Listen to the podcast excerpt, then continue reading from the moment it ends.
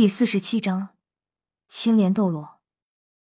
只见一个身着黄色衣服的老头走了出来，后面跟着一个老妇和一个少女。没错，正是唐潇他们之前遇到的蛇婆朝天香和他的孙女孟依然。那个老头应该就是孟蜀了，因为看起来他和那个朝天香很有夫妻相。原来是孟前辈，不知有何事？赵无极看见朝天香时。就瞬间明白了，眼前这个老头正是有龙宫之称的孟蜀。赵无极，看起来你很飘啊。”孟蜀阴沉沉的说道。赵无极冷汗密出，心想：该死，怎么会遇到这对煞星？看来这次凶多吉少了。前辈，哪里哪里，在下不过喝敌敌畏喝多了而已。赵无极连忙笑道。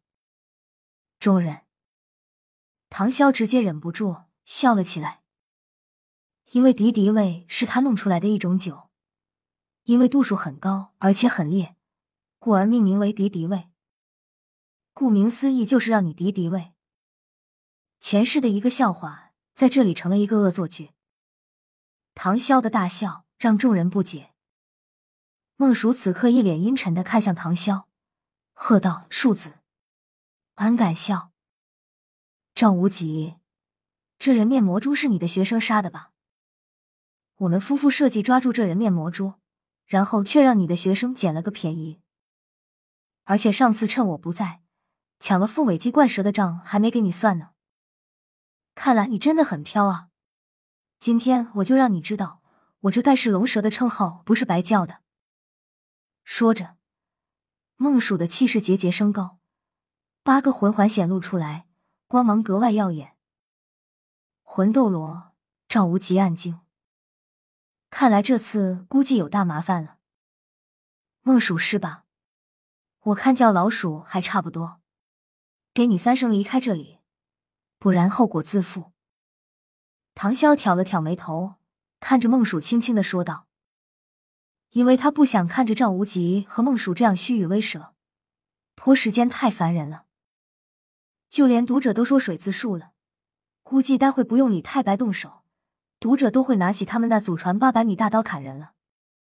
孟蜀恼羞成怒，好一个牙尖嘴利、狂妄至极的黄口小儿！说着，魂斗罗的威压向唐潇尽数压来，空中沙沙作响。赵无极有些着急，唐潇却一脸淡定，轻轻松松的挡住了孟蜀的威压，笑道：“不过尔尔。”然后转身看向李太白，微笑道：“师傅，你再不出手，对面就要打我了。你还知道我在啊？干嘛一开始不早点叫我？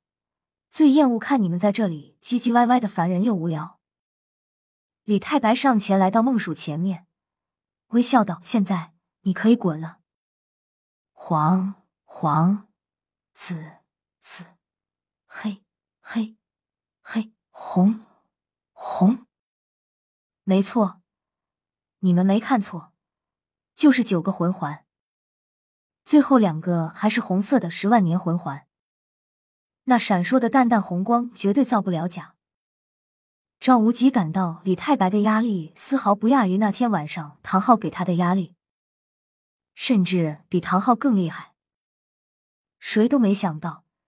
这个看起来才三十岁左右的年轻人，竟然会是一尊封号斗罗。细思极恐，令人发指。赵无极好像想到了什么，脸色苍白，冷汗直流。因为刚才他叫李太白做大白，这可是封号斗罗，惹怒了一尊封号斗罗，绝对让你吃不了兜着走。然而，对面的孟蜀早已吓得老泪纵横。立刻鞠躬低头，凄凉的说道：“尊敬的冕下，不知什么地方得罪了您。”朝天香和孟依然也是低下了头。孟蜀害怕的原因是，眼前这个年轻人竟然是青莲斗罗，因为李太白前面那柄青幽色的剑已经显示了他的身份。没错，就是青莲斗罗，五十年前名震大陆的青莲斗罗。可能现在年轻人并不知晓，但是老一辈的人却知道青莲斗罗的厉害之处。李太白四十岁成就封号斗罗，比唐昊还要早四年，堪称魂师界的最高纪录。至今还没有人能破纪录，就连唐昊也不能。当年刚成为封号斗罗的李太白一人，只身前往七宝琉璃宗挑战剑斗罗，竟然打得不相上下。虽然最后还是惨败了，毕竟剑斗罗可是成名已久，岂是那么容易击败了？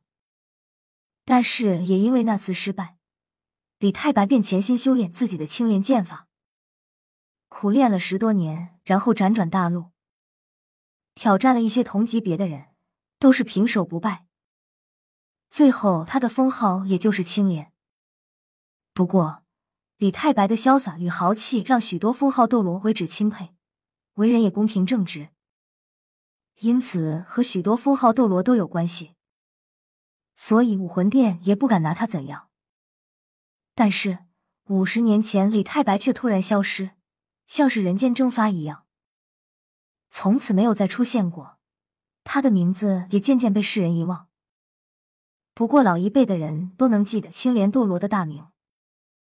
眼前孟蜀知道自己这次怕是踢到铁板了，因为青莲斗罗的公平之名，那是大陆很多魂师公认的，所以青莲斗罗不会出手杀人，但是他的一句话便可以让孟蜀在魂师界的名望化作云烟。李太白皱眉，行了，看见你就烦，赶紧滚吧。谢过青莲斗罗冕下，说完。孟蜀和朝天香、孟依然三人迅速离去，不敢停留半步。没想到青莲前辈竟如此厉害，就连我也看不出他的实力。在虚空中的唐昊震撼的想到：“怎么，吓到你们了？”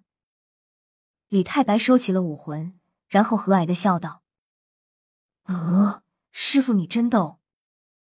估计在这里唯一只有唐潇敢这么跟李太白说话开玩笑了。”李太白，赵无极在一旁忐忑的说道：“尊敬的冕下，之前我出言不逊，还请冕下责罚。算了，看在你是熊孩子的份上，老夫就不跟你计较了。”李太白淡淡的笑道。但是史莱克众人也偷偷的捂嘴笑。熊孩子，哈哈！赵无极满脸黑线，不过心里却松了一口气。他知道李太白这么说，多半不在意他之前的那个大白称呼了。对于李太白说他是熊孩子，也不怎么在意，毕竟人家是封号斗罗，而且实际年龄比他大了不知多少岁。倒是这些孩子，竟敢趁机笑话我，看来以后我得好好的陪你们玩玩了。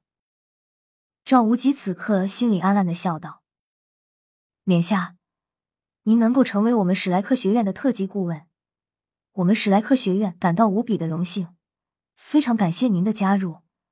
赵无极想到之前唐潇说的话，然后高兴的对李太白笑道：“切，要不是我徒儿，你以为我想进你这破学院？